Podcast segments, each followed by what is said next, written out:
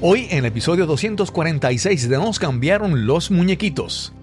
Yo di la presentación, yo siempre como la doy con mi ánimo, con mi, con mis fortalezas, con todo mi conocimiento. La persona tuvo que venir al final donde mí y me dice, es la primera vez que yo recibo una capacitación tan buena, tan organizada y presentada por una dama. Así que la felicito porque usted está haciendo un cambio en el mundo. Mi nombre es Cristóbal Colón y esto es Nos cambiaron los muñequitos. Nos cambiaron los muñequitos. Nos cambiaron los muñequitos. Nos cambiaron los muñequitos. Nos cambiaron los muñequitos. Nos cambiaron los muñequitos.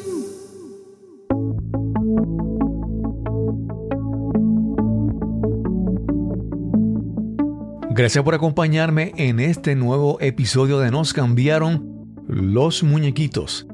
Queremos inspirarte y ayudarte a lidiar con el cambio con una historia, una conversación en cada episodio. El escritor, sociólogo y futurista estadounidense Alvin Toffler dijo, el gran motor del cambio es la tecnología. Y hoy hablaremos de esas palabras, motor, cambio, tecnología. Te presento a nuestra invitada de hoy. Muy buenas noches, mi nombre es Agnes Pérez y en el día de hoy vamos a estar hablando sobre lo que es autos eléctricos y aire acondicionado, que es mi tema. Yo soy de San Juan, Puerto Rico, y así que bienvenidos a esto. Agnes es una empresaria y adiestradora en temas de tecnología automotriz, específicamente en acondicionadores de aire y vehículos eléctricos. Ese es el episodio número 246 y conversamos con Agnes Pérez.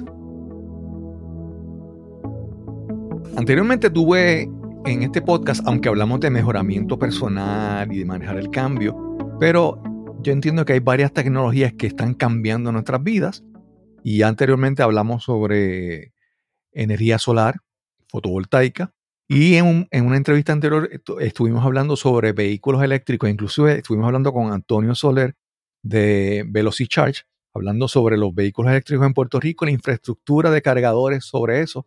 Y siguiendo con ese tema, pues hoy tenemos a Agnes Pérez. ¿Cómo estás, Agnes? Todo muy bien, gracias a aquí. Y, vamos a hablar porque aunque se supone que estas cosas no, no sean ya con el paso del tiempo, los estereotipos y las cosas hayan cambiado y no nos sorprenden las cosas, pero Agnes es una fémina y está bien metida en un campo que todavía está la, la parte dominada por el hombre. Así que, ni modo. Todavía todavía hay mucho estigma de que las mujeres no podemos trabajar en esta área. El área que yo trabajo es el área de mecánica como tal, per se, aire acondicionado, autos eléctricos. Así que ese es mi campo y esa es mi área de, expertise. Agnes, ¿dónde, ¿dónde naciste? ¿Dónde te criaste? Yo soy de San Juan, Puerto Rico, literalmente de aquí, de la capital de Puerto Rico. Me crié aquí, estudié en San Juan, eh, estudié en una escuela acá en superior, aquí en San Juan, hice mi bachillerato. Acá en San Juan, en la Universidad de Sagrado Corazón, eh, hice mi bachillerato en, mercadeo. Luego de eso, me fui a Estados Unidos y hice un bachiller, una maestría, perdóname, una maestría en mercadeo internacional. Así que ahí fue, esa fue mi base, mi conocimiento de todo yo Siempre, ¿Cómo llego a sí, eso vamos, porque me río, porque la gente me dice, yo estudié eh, psicología. Entonces, ajá, ¿y dónde está lo que estás haciendo ahora? En tu caso, estudiaste mercadeo y una maestría y todo, y todavía no has mencionado nada, nada de mecánica, nada. de autos. Y, y explícame, ¿cómo llegas a eso? Pues mira, la realidad es que yo vengo de un negocio familiar donde nosotros vendemos piezas de aire acondicionado para carros, exclusivamente aire acondicionado para carros. Así que toda, en toda mi vida a pesar de que tuve la, dicha de poder haber estudiado en, estado, en, una universidad, hacer mi maestría, lo que yo quería estudiar y todo, pues siempre he trabajado en esta industria, en la industria de automotriz. Eh, pues llevo 20 años en la industria, llevo vendiendo piezas por muchos años, o sea que no es algo que yo lo, lo tengo de nacimiento. Yo corría por todos los pasillos de las oficinas de, de piezas, o sea que nosotros estábamos constantemente, pues en negocio familiar, nuestras, mis hermanas y yo correteando y como todo por toda esa área. Así que de ahí empiezo en el área automovilístico, que no es algo raro, pero es que pues el negocio es familiar, así que tu, estuvimos por me, allá. Me mencionas que es un, un negocio familiar y mencionaste hermanas, Sí. ¿verdad? Primero, ¿tienes hermanos Sí. Y entonces tus hermanos No se involucran en el negocio o eres solo tú? Háblame un poco sobre cómo, ¿verdad? La composición familiar y cuántas se involucran en, tu- en el negocio. La realidad es que somos cuatro hermanas, ningún varón.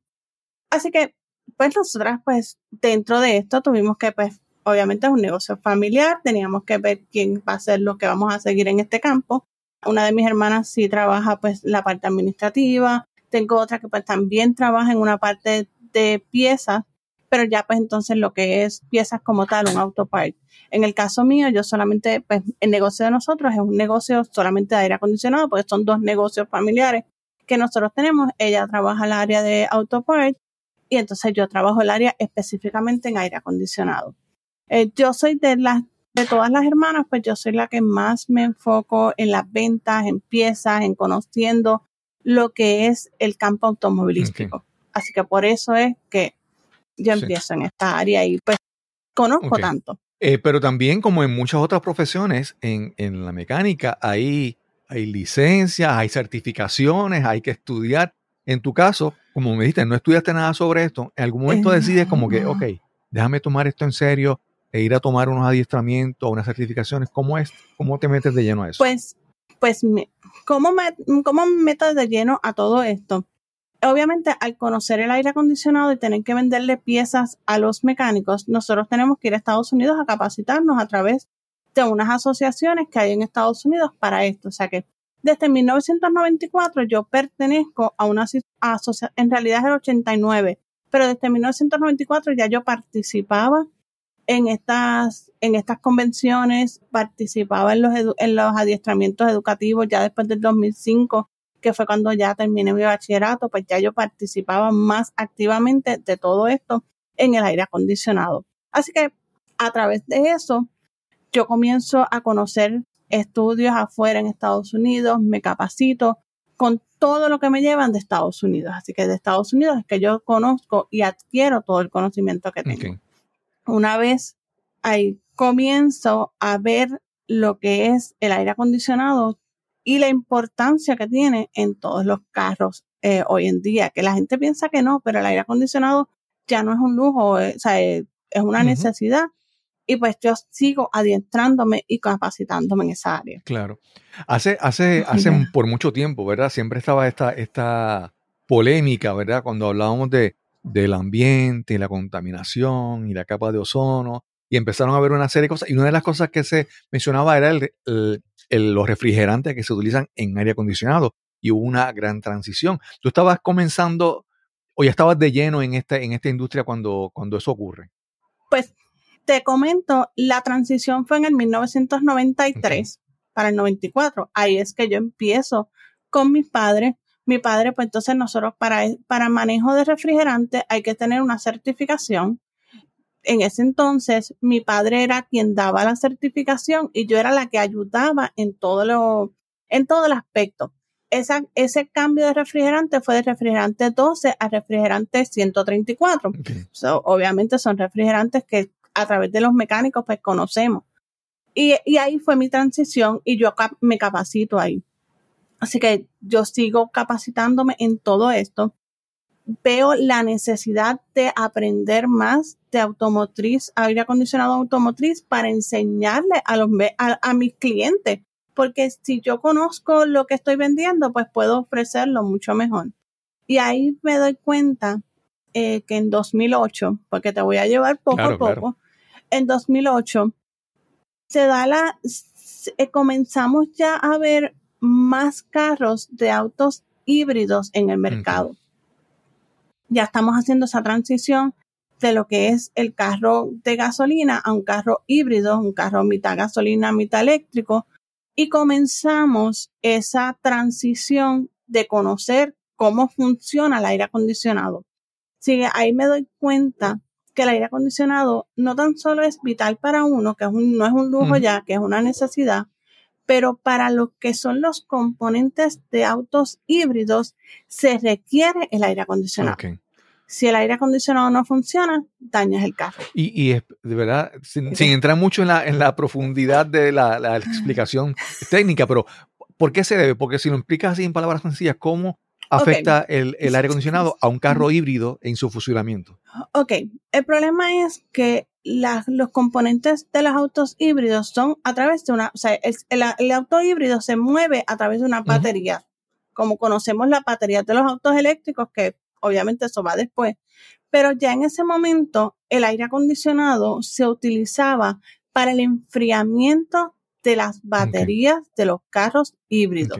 Así que si, si mi batería del auto híbrido no tiene la temperatura correcta, yo entonces voy a tener problemas a largo plazo, me va a dañar el componente de la batería híbrida, por ende, ese, ese voltaje que yo tengo requerido no logra llegar a los motores y daño, y daño el carro.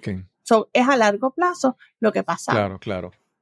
Y entonces, antes de continuar, primero, ¿verdad? Porque eh, son, son cosas de curiosidad que vienen, pero... Son muchas, son muchas curiosidades, tranquilo. pero tu papá, ¿verdad? Que está en esta industria, como hay, hay, padres diferentes, hay padres que son más buenos, tolerantes, más comprensivos, hay otros que son más, ah, ah, ¿verdad?, testarudos. En tu caso, tu padre te, te da la bienvenida, te, te, facilita el proceso de que tú te integres a eso, ¿verdad? ¿Cómo, cómo ha salido esa interacción de, porque obviamente, yo, padre sí, sí, sí, sí.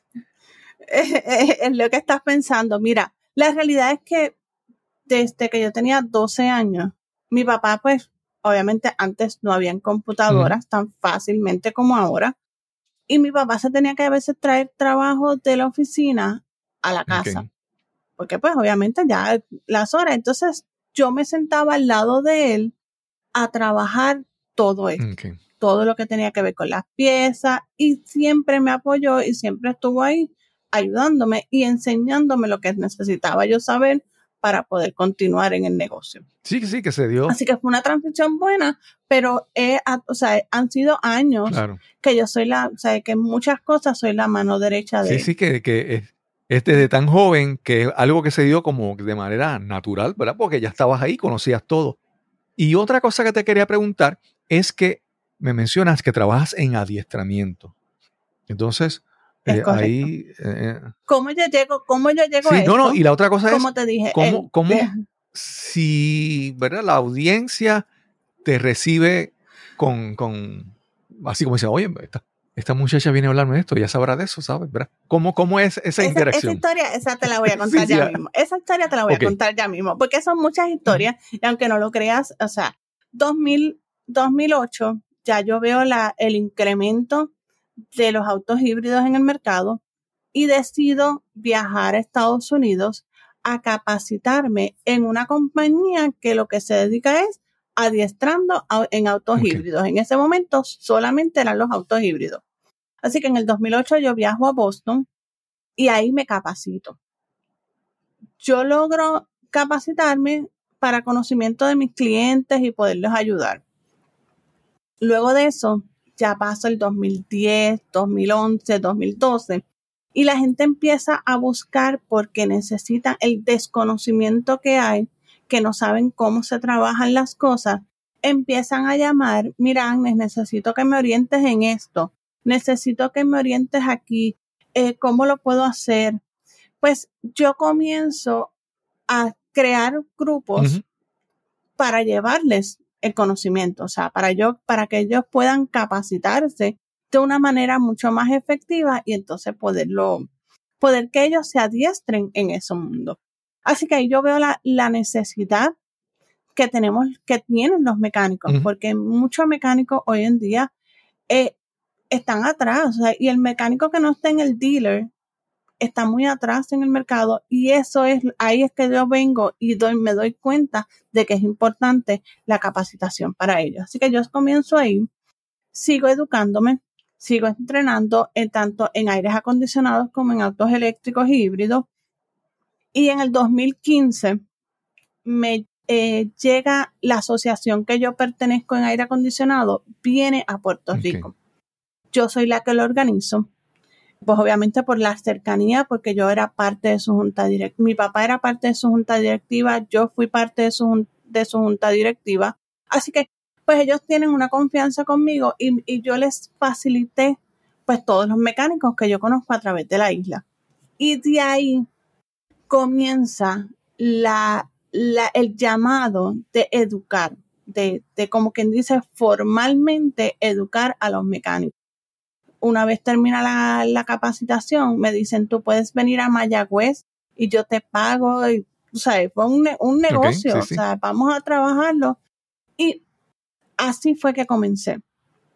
Me recuerdo y las anécdotas, como me estás diciendo, esta anécdota eh, tengo, siempre la cuento porque la gente no lo cree.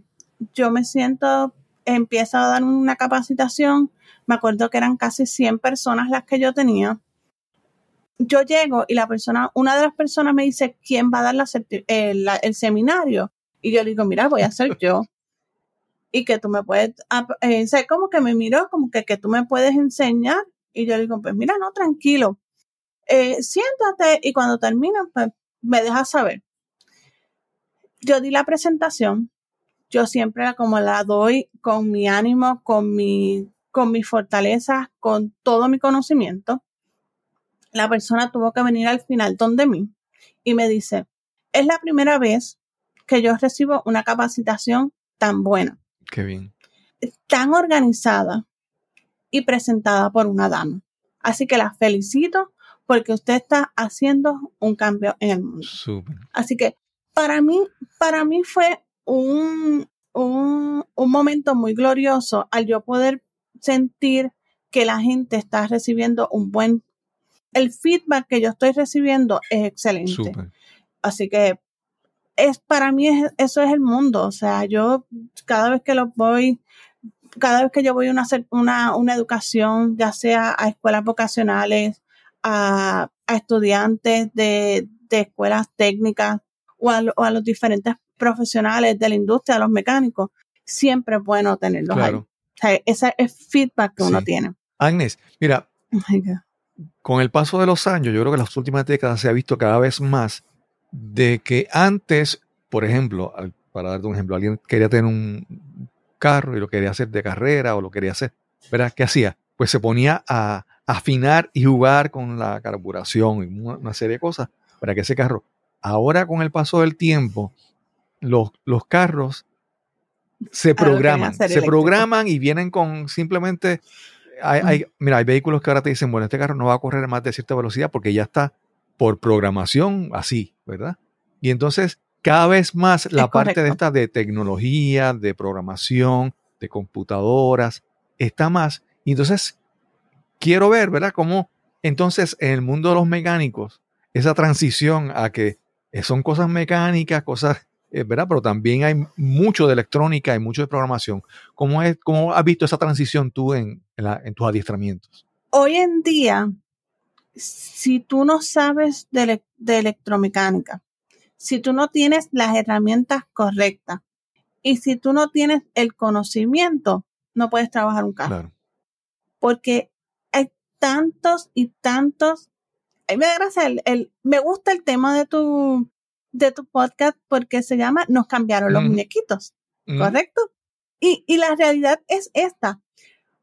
Hoy en día, hace 10 años atrás, el aire acondicionado tú no lo podías ver en un escáner. Tú no podías hacer nada con el escáner. Que es el escáner, una de las herramientas principales de un, de un mecánico. Ya el, ya el escáner Ahora con la tecnología como la tenemos, yo puedo activar compresor, yo puedo activar los blowers, yo puedo activar el motor radiador, yo puedo ver sus presiones, yo puedo ver tantas cosas que los muñequitos me los han cambiado. En el aire acondicionado nada más los muñequitos me los han cambiado. Así que la gente tiene yo tengo que adiestrar a esos mecánicos porque la tecnología que hay en estos carros es demasiado.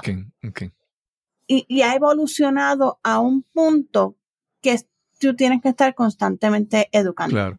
No importa lo que sea, tú te tienes Y que me educar. imagino que eso es una gran oportunidad para ti, ¿verdad? Oportunidad de negocio, porque si tú dedicas adiestramiento y cada vez requiere que haya que adiestrarse y certificarse, pues son más oportunidades para ti. Yo, a través de mi, pues, la, el- la persona que me capacita en Estados Unidos me requiere que yo vaya cada dos años a certificarme en las nuevas tecnologías que él tiene para dar adiestramiento. O sea, no tan solo que yo voy allá a Estados Unidos, sino que a través del año él tiene seminarios eh, en internet que yo me tengo que capacitar, o sea, que son parte de. So, es, es bien retante cuando tienes que trabajar y tienes que hacer todo esto, pero a la misma vez educar a los demás para que entiendan todos los conceptos nuevos que vienen al Sí. mercado.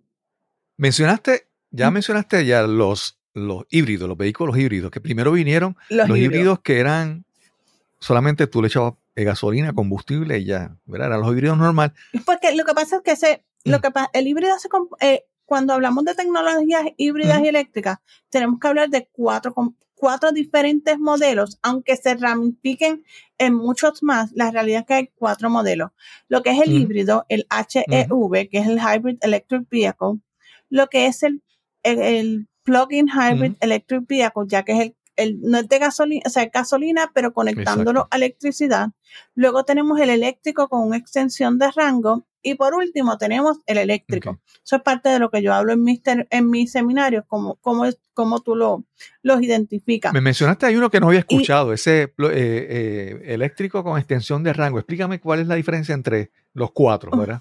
Ok, el, el híbrido, el híbrido es uno que tengo mitad gasolina, mitad batería, que no necesito conectarlo en Exacto. ningún momento. La mayoría de los Toyota, excepto la tecnología Prime, es una tecnología híbrida, que es ese, ese concepto. Luego entonces tengo el plug-in hybrid, que es el que yo tengo gasolina, pero entonces tengo un- una batería que necesito conectarla al receptáculo de la casa, como los eléctricos, ¿ok? So, esas dos tecnologías son híbridas con gas, o sea, utilizan Sí. gasolina. Luego entonces yo tengo un eléctrico con una extensión de rango, que eso prácticamente no lo ven mucho, pero existe. Un, un carro como el i3, el i8, tú puedes tener una opción, o el Chevrolet Bolt, también es otra de las opciones que tiene. Hay algunos otros más, que BM tiene uno, pero de estos tres que te digo, tienes un espacio donde tienes un motor pequeño con un, tanque de dos, de dos galones para darle energía a la gas, al, a la, la- la batería, perdóname, no la gasolina, energía para que tú le des energía a la batería para que él pueda cor- eh, correr un poco más. Así que por eso es que se llama extensión de rango. Entiendo, entiendo. ¿ok? Son opciones que vienen en los carros, por ejemplo, en el i3 y en el i8, tú, yo tengo, yo los tengo, tengo las fotos y todo. Cuando tú tienes un- el- la batería en la parte de atrás o e- en el baúl y tienes ahí un, un espacio vacío y tú dices, ¿para qué es esto? Pues la realidad es que tu carro no tenía esa extensión de rango. Pues ahí va ese pequeño motor de, do- de dos galones simplemente para tú poder extender el rango de tu batería para seguir corriendo. Sigue siendo un eléctrico, pero con un Sí, pequeño tanque Sería de como gasolina. si tuviera, para- entenderlo, es como si tuviera un vehículo eléctrico una con una- un generador eléctrico ahí chiquitito, ¿verdad? Para, para, para emergencia. Es correcto. Es Sí, correcto. pero entonces ahí lo que quería hablarte es que con los híbridos todavía tenían motor de combustión interna. Cuando, ya cuando nos movemos a es esto, correcto. es como que uh, No hay nada. nada. Entonces, una de las cosas que se dicen es que hay menos piezas, menos sistemas en un carro eléctrico. Y entonces, este, esta transición para desde el punto de vista de los mecánicos, ¿verdad? ¿Cómo es como que de repente, ay, ahora se me acaba todo el trabajo, ahora se, ¿verdad? Ahora, ¿cómo, cómo es, ¿verdad? Eh, ¿Cómo manejan este cambio desde el punto de vista, porque a veces los cambios nos asustan porque no conocemos, ¿verdad? Quiero que me hables sobre ese cambio para los mecánicos. Mira, en, un- en una instancia, al principio, cuando salimos de motores, o sea, eh, eh, carro con carburador a inyección directa, muchos mecánicos no querían trabajarlo. Y eso fue un, re- un- es un rechazo porque están acostumbrados a trabajar de una manera. O cuando fue la, eh, o sea, el motor que lo cambiaron de dirección, o sea, hay muchos cambios en la industria. El cambio de híbrido o de un motor de combustión a un motor completamente eléctrico, la gente dice, ah, pues sí, hay menos piezas, hay menos componentes, hay menos mantenimiento, porque es cierto, hay menos mantenimiento, pero no quiere decir que no haya mantenimiento. Hay cosas que todavía permanecen que tenemos que darle mantenimiento y eso es la, la falacia más, más importante porque yo tengo que darle mantenimiento a la coma, verificar todo, todo su tren delantero, su, su ball joint, su, sus links, eh, los shock absorbers, todo esto hay que monitorearlo y chequearlo. Tengo, o sea, a pesar de que el carro eléctrico no frena con un freno, pero tenemos esos líquidos de freno, tenemos los coolant, o sea, el, el, el trabajo del man- de, de un mecánico no se ha eliminado, simplemente se ha modificado y a veces los mecánicos no entienden cómo hacer esa transición. Aquí voy, aquí voy yo poco a poco educando y llevándolos a que entiendan esa transición, porque muchos componentes siguen, siguen existiendo. Claro. ¿ok? La gente piensa, ay, no hay un alternador, no hay un starter, no hay este, un motor de combustión, pero entonces tenemos lo que es la batería con sus relays y con sus con- eh, capacitores, tenemos el DC-DC converter, que entonces pues nos va a hacer otras funciones, tenemos los motores generadores, podemos llegar hasta tener hasta cuatro motores generadores y tenemos que entender todo eso. Claro. Así que sí, la, la, el concepto no se ha eliminado, pero sí hay que, hay que entender qué es lo que está pasando para poder entonces trabajar estos carros. No es complicado, simplemente es educarse. Y te encuentras con, con ¿verdad? En tus adiestramientos y, y tu interacción en las redes sociales y todo eso, te encuentras con, con, o sea, se te hace fácil, la gente está aceptando el cambio o todavía hay entre algunos como que resistencia a este, a esta, a este cambio en tecnología. Hay resistencia, siempre va a haber una resistencia o hay unas, unas situaciones donde los mecánicos pues, dicen, no, yo me quedo con el de gasolina, lo de gasolina va a estar ahí, todavía eso, sí esa, esa resistencia existe, pero yo, yo digo, hay que movernos a, a lo, a lo que viene, o sea, independientemente tú seas mecánico y no te gusta esta tecnología, tú la tienes que trabajar, Claro. porque si entonces, si, si todos los carros se convierten en eléctricos y tú no aprendiste, tú no te capacitaste, tú no sabes cómo trabajarlo, te vas a quedar sin trabajo. So, la realidad es que ah, tú tienes que conocer de gasolina, pero también tienes que conocer de lo que es los carros eléctricos. Claro. Ahí la gente piensa que no. Sí, sí. Agnes, mira, como a veces pensamos que los carros eléctricos son diferentes, pero ahí, ahí te voy a dar un ejemplo. Hay personas que dicen, cuando, cuando escuchamos de una persona que tiene un carro eléctrico y no pudo prender el carro porque por la batería, la gente dice, pero ¿cómo es, verdad? Y sí, los vehículos eléctricos tienen una batería de 12 voltios, ¿verdad? Entonces, Eh, ah, adelante. Los vehículos eléctricos, los vehículos eléctricos tienen dos baterías y hay algunos que tienen hasta tres. ¿Ok? Podemos tener sistemas que tienen dos baterías 12 voltios. Ok. ¿ok? La batería 12 voltios es una batería de las más importantes que nosotros como mecánicos podemos mantener y verificar y hacer un mantenimiento con ella, reemplazarla, hacer muchas cosas. Como, como mecánico, ya la batería 12 voltios la sabemos. Nosotros tenemos que reaprender nuestro, nuestro cerebro a lo que es estos 800 voltios, de la, Claro, la es parte grande. de 800 voltios. Sí. Pero la batería 12 voltios es una de las baterías que se utiliza y es la primordial para mi carro eléctrico Claro. si yo no tengo esta batería de 12 voltios, yo no puedo cerrar los, los relays, cerrar todos estos contactores para que ella haga su función de encendido de la batería y pueda entonces moverme la energía hacia los motores generadores. Lo estoy tratando de Sí, explicar lo claro. más sencillo posible para que ustedes lo entiendan, pero obviamente la realidad es un poco más compleja de lo que es y cómo funciona, pero trato siempre de llevarte a que tú lo entiendas en arroz y habichuela lo más sencillo posible. Claro. Así claro. que, ¿por qué? Porque sé que mu- no muchos entendemos componentes como estos de mecánica, todos los que son los capacitores, los relays. O sea, si yo me pongo a hablar todos estos BCM, PCM, o sea, los voy a perder. claro. O sea, EBB, Sí, sí. No puedo hablar de esas tecnologías tan profundas, pero sí ese es el concepto de lo que hace una batería 12 Claro. voltios. Agnes, te pregunto, mira, alguien quiere comprar un vehículo eléctrico, pero está todavía, ¿verdad? Entonces, mencionamos lo de, lo, lo de la batería 12 voltios, de que un carro, aún un carro eléctrico se puede quedar que no funcione porque no tiene un- se agotó la batería o se dañó la batería 12 voltios. Pero entonces, La batería se puede agotar porque la gente dejó las luces claro. prendidas igual que un carro de gasolina. Este- esto, esto es lo que tenemos que entender, Sí. que las baterías de esto se pueden agotar si tú las dejas luces prendidas, lo que Sí. sea. sea. pues yo quisiera ahora que me dijeras, desde el punto de vista de mantenimiento, qué otras cosas diferentes tienen los vehículos eléctricos, los vehículos eléctricos que uno como dueño, como consumidor, tengo que ver, ¿verdad? Por ejemplo, dicen que la, eh, la goma es un carro, un vehículo más pesado, ¿verdad? Mencionaste que los frenos, ¿qué otras cosas desde el punto de vista de como un dueño que va a comprar un vehículo eléctrico, cómo su mantenimiento va a ser diferente desde el punto de vista de él, ¿verdad? Mira, la gente piensa que no, pero muchos carros eléctricos hoy en día le están exigiendo que cada dos años cambien el coolant. O sea, hay que hacerle un- una limpieza de los coolants, reemplazo del coolant. Ah, pero es que esto tiene libre de mantenimiento. En un momento dado, sí, la gente pensaba que tenían libre de mantenimiento, pero al, al nosotros tener unas temperaturas como las tenemos en Puerto. Rico, estos, este, este coolant, este refrigerante enfriamiento, está llevando a unas extrema, una temperatura extrema con los componentes que nosotros tenemos.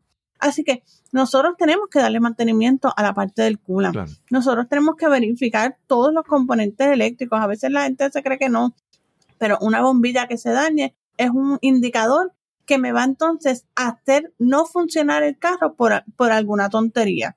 Tenemos que entonces entender que las gomas, las gomas es importante que nosotros las tengamos las que lleva.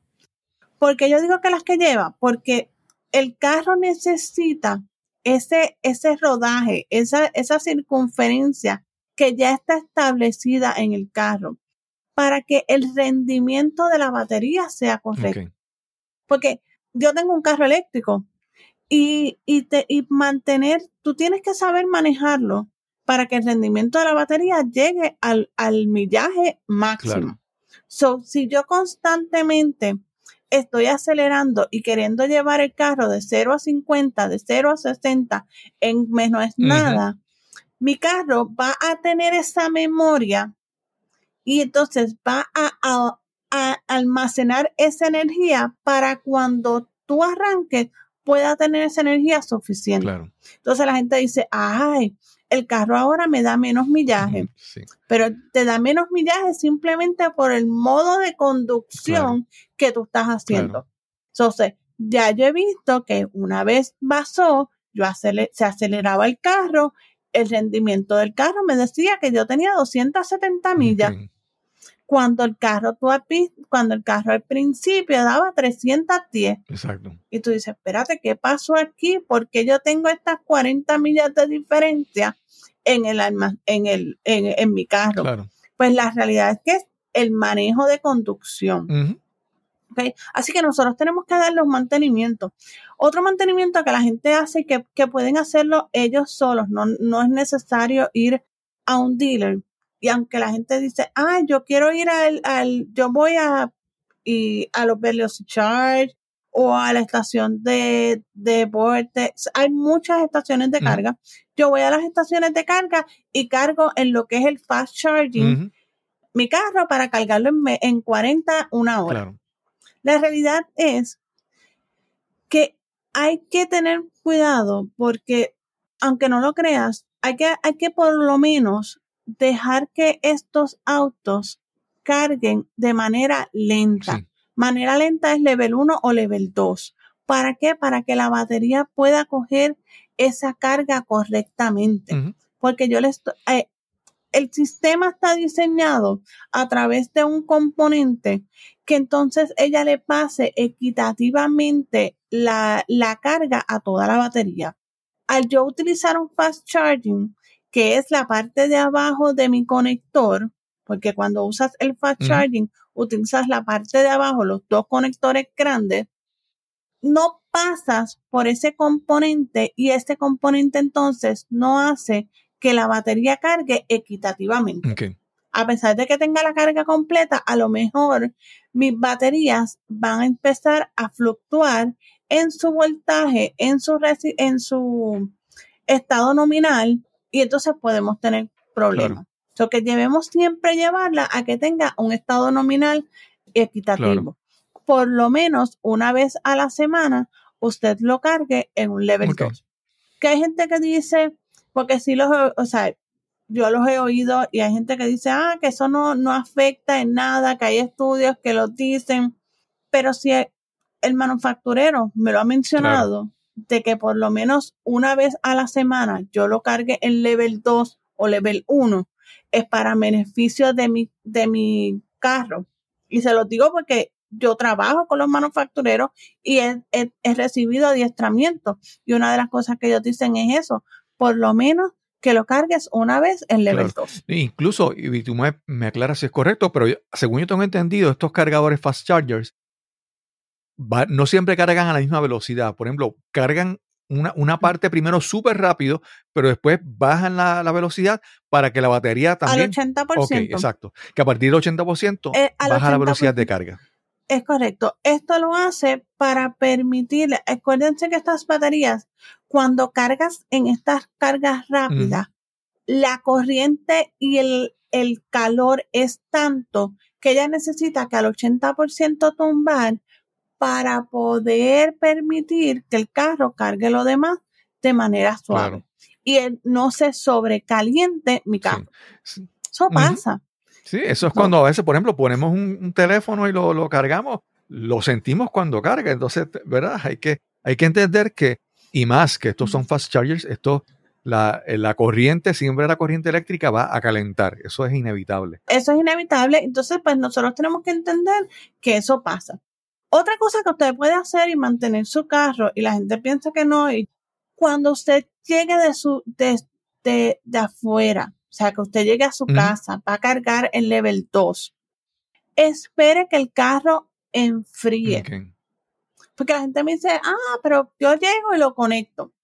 La realidad es que sí, tú puedes llegar y lo conectas, pero tú vas a oír los abanicos prendidos porque vienes de, porque el carro genera calor, los motores generadores están calientes, la batería ha estado caliente porque ha estado en constante movimiento, o sea, en movimiento de energía, sí. me refiero. No es que se ha movido, sino en constante movimiento de energía.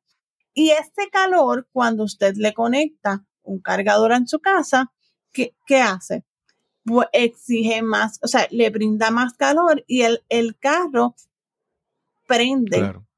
Los abanicos, prende la bomba de coolant y aunque usted no lo crea, eso es horas de movimiento de coolant en el carro que no, que no están contadas en el millaje del carro. Claro. Así que esa es la razón por la que por lo menos dos, tres años usted vaya monitoreando el coolant de su auto. Ok, ok. Para que entonces, porque tenemos que, tenemos que tener conciencia de el coolant que se mueve cuando mi carro está apagado. Ok, ok.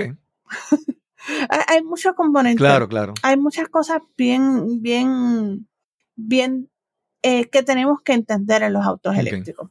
¿Cómo, cómo tú ves, el, obviamente, hasta eh, tú trabajas más con los mecánicos, pero me imagino también que eres, eres consumidora y conductora. ¿Cómo tú ves el, el futuro en Puerto Rico de los vehículos eléctricos? ¿Cómo ves que la gente lo está aceptando? ¿Cómo, cómo, cómo es tu perspectiva en ese punto de vista?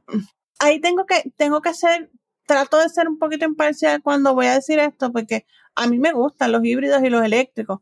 Entiendo que a lo mejor no es la tecnología que se quede, porque uno nunca Claro. sabe. Estamos hablando de que hay carros que los están tratando de fabricar con hidrógeno.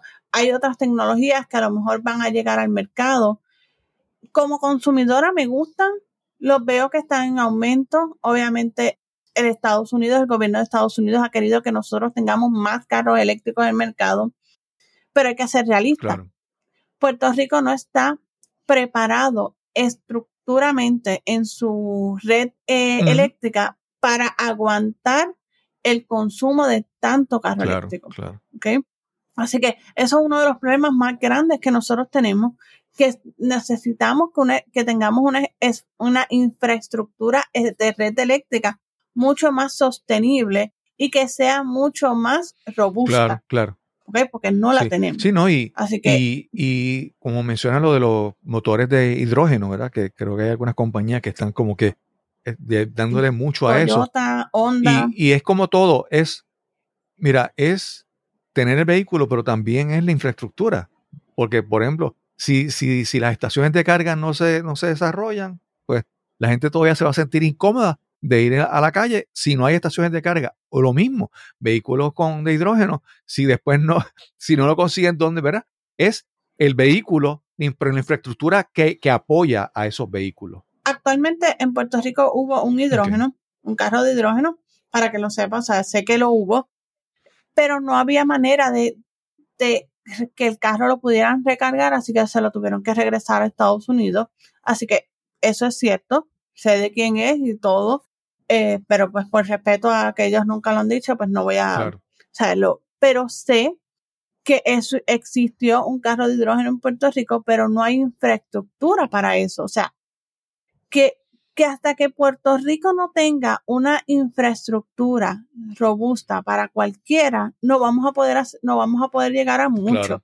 Se quiere llegar a un 15, un 30% de autos eléctricos en los próximos años, pero si no hay una infraestructura estable, no vamos a poder llegar. Claro. O sea, mismo California no tiene eh, suficiente eh, Producción para... pues para poder producción para todo esto.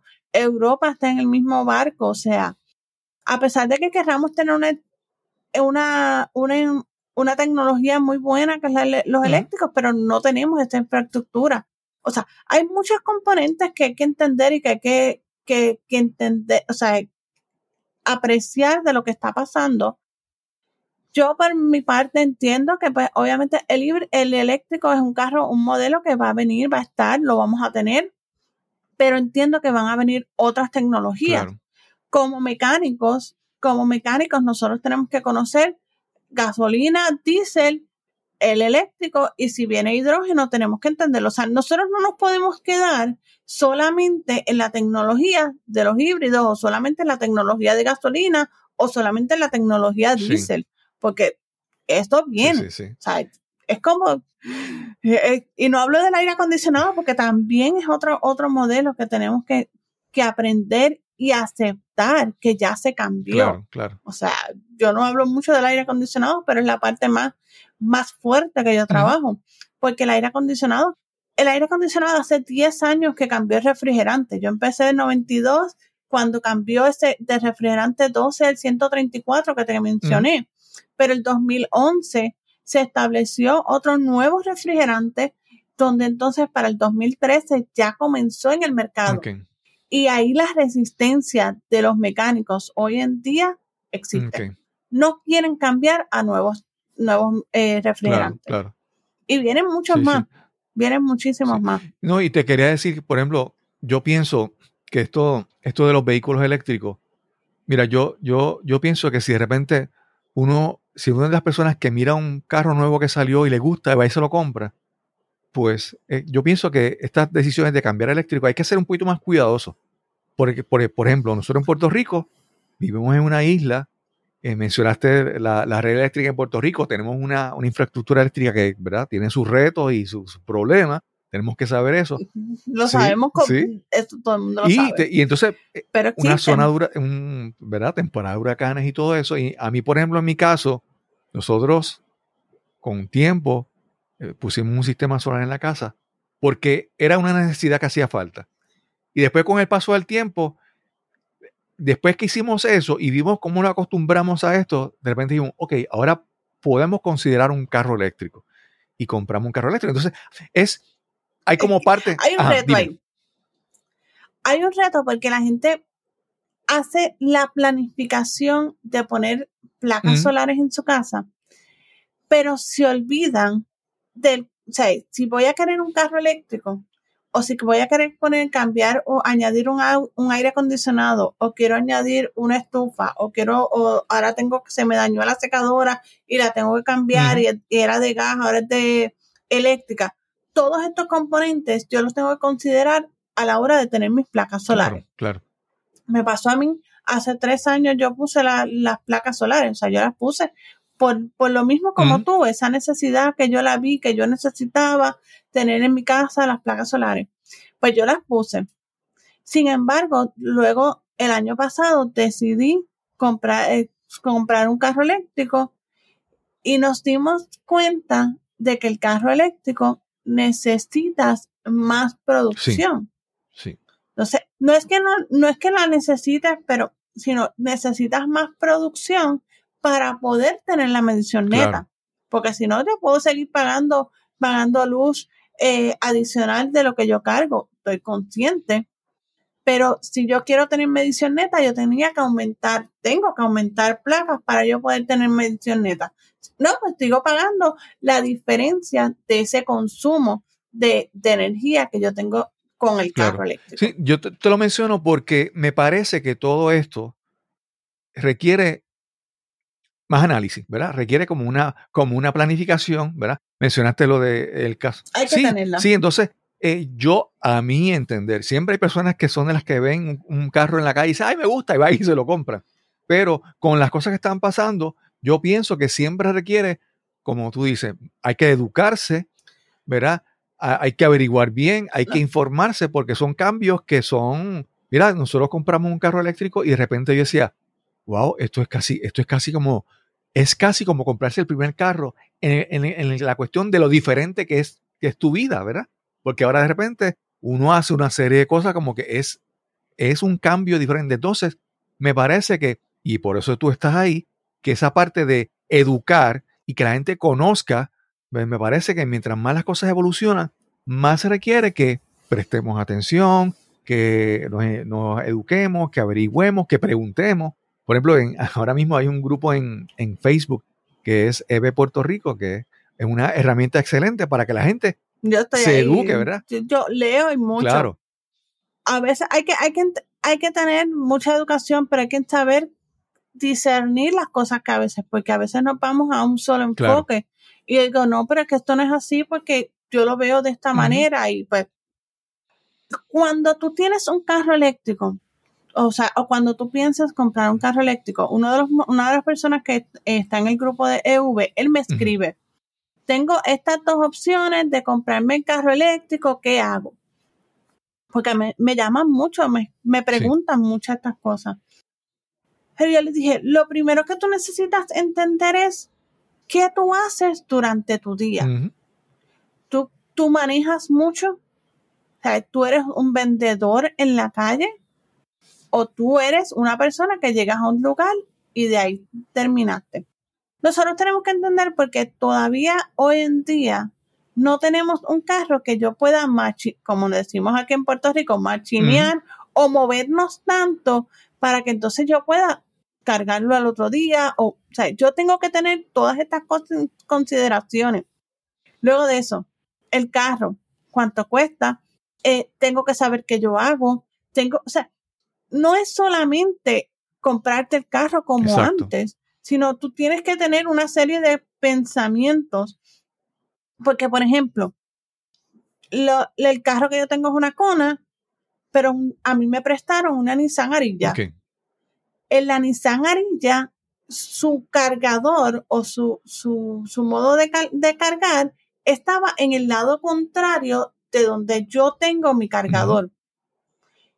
Si yo tengo una Ariya y tengo una EV6, pues lo puedo poner en el lado, en el lado, en el mismo lado y no tengo problema. Pero si yo tengo una BM y un Ariya, Ujú. tengo que entonces, una de las dos las tengo que eh, poner en reversa para poderlo cargar dentro de donde yo tengo el cargador. claro. So, nosotros tenemos que tener en cuenta no solamente el, el carro que vamos a utilizar, sino el consumo que yo voy a hacer. Una, F, eh, una F-150 Sí. Lightning para trabajo de construcción no Claro, funciona. claro. ya, ya lo he visto, ya, ya la persona, ya yo sé que la persona devolvió el carro porque dice no me funciona. Para, para esto gastaba 400 dólares de luz, a pesar de que tenía todo, pero para él no le funciona. O sea, nosotros tenemos que ser realistas. Todavía para él no le funciona. Sí, sí. ¿ok? Entonces tuvo que volver un carro de gasolina para poder ser funcional en su trabajo. Claro, claro. Y ahí es donde que tenemos que tener en mente esto. Sí, sí. O sea, yo, yo cuando hablo y cuando la gente me pregunta, yo lo primero que les digo es qué tú trabajas, qué tú haces y te voy a orientar. Porque fine, yo puedo tener una Kona, yo puedo tener una Arilla o una Mustang o un, un Tesla, o sea, cualquier modelo. Pero entonces yo correteo todo el día. Pues mira, yo, yo prefiero decirte, quédate con un híbrido Claro. porque el híbrido te va a economizar gasolina si es lo que estás buscando y te va a permitir poder recargar rápido para seguir tu día. Claro, claro. Porque si no vas a tener que esperar todo, cargar tres horas en un, en un mall o, Ujú. o, sea, o, o consumirla en tu casa y no, es- no es costo Claro, efectivo. claro. O sea, yo, yo oriento en ese aspecto, que sea costo efectivo para Claro, ti. claro. Sí, es lo que Y- mencionamos hace un momento, que antes, ahora, este tipo de decisiones no es como que vi el carro, me gusta y se ve muy bonito, es hay muchas consideraciones que requieren pues educación, información y para eso para eso estás tú, ¿verdad? Agnes, Es ¿y dónde te pueden conseguir si alguna persona quiere? Mira, yo tengo, sí, si quieren al conseguirme a mí, yo tengo una página, eh, mi página personal, agnesperez.com, y ahí rapidito puedes ver todo lo que yo tengo. Si quieres contactarme en Facebook, estoy en- a través de Agnes Pérez también, me buscas de esa manera. En Instagram estoy. Tengo Twitter o X, pero realmente no lo utilizo. O sea, la realidad es que no. Utilizo más estas dos plataformas, Facebook e Instagram. Mi website, donde ahí yo tengo lo que es mi educación. Ahí es la persona que se quiera capacitar como mecánico. Claro. O sea, si te quieres capacitar y pues, o sea, porque mi, mi mercado es ese, es el mecánico, a pesar de que yo le hablo a público en general muchas veces, o hablo, pues, pero la realidad es que el público mío es el mecánico Súper, súper. ahí yo les, yo entonces a los mecánicos yo les tengo seminarios tanto de eléctricos, un curso completo de son ocho, eh, son 11 temas donde ocho compras ocho y te regalo los otros, los otros que hay, los otros tres. Eh, tengo cursos de, de scanners, tengo cursos de refrigeración, tengo un curso de híbrido, un curso, tengo dos cursos de, de cargadores, uno aparte y uno en el, en el, en el package. So, tengo una, una serie de educación ahí que lo puedes ver, tanto pues entonces presenciales como, como virtuales. Súper, súper. Agnes, gracias por esta, por esta conversación, ¿verdad? Ha sido muy interesante y Claro espero que, que sea de sí. utilidad porque eh, yo, pues, como te digo, la gente ve las cosas y a veces se antoja, como decimos en Puerto Rico, se antojan de algo porque le parece, pero yo creo que como toda decisión, siempre hay que analizar y ver. Es. Sí, sí. Y es... es- Y, ajá, adelante. y hay que tener conciencia, y a mí se me olvidó esta parte. Para las 2025 el cargador va a cambiar. O sea, las personas que estén ahora pensando en comprar un eléctrico tienen que tener en mente que para el 2025 va a ser otro tipo de cargador que yo tengo que entonces con- conseguir un, adaptador. un adapter sí, para poderme entonces, para poderme mover hacia esa tecnología. Así que nosotros tenemos que entender ese aspecto. So, tenemos que, si ya, ya lo que nos queda es un año Sí. para esa transición, o logramos el dinero para poderlo comprar, o decidimos quedarnos con un, con una, con este cargador, el 1772, que es el cargador normal que tenemos ahora, versus el que va a cambiar es el código NACS, que es el de North America Charging Station de Tesla. Así que tenemos que entender Claro, eso. claro. Agnes, eh, muchas gracias. Gracias por esta conversación que espero que haya sido de gran utilidad para, para la audiencia. Claro que sí.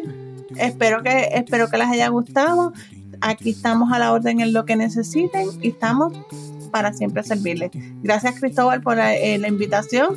Espero que haya sido también de tu agrado y que sigamos haciendo más cositas. Quiero agradecer una vez más a Agnes Pérez por esta interesante conversación que tuvimos hoy para este episodio. Recuerda que si quieres conocer un poco más de Agnes, puedes visitar su página web agnesperez.com. Y recuerda que si disfrutas de este episodio, compártelo con tus amigos, seres queridos o conocidos. Este podcast es completamente gratis. El precio es que lo compartas con las personas que pienses que lo puedan disfrutar también. Y sin más que añadir, nos encontraremos entonces en el próximo episodio de Nos cambiaron los muñequitos. Hasta la próxima.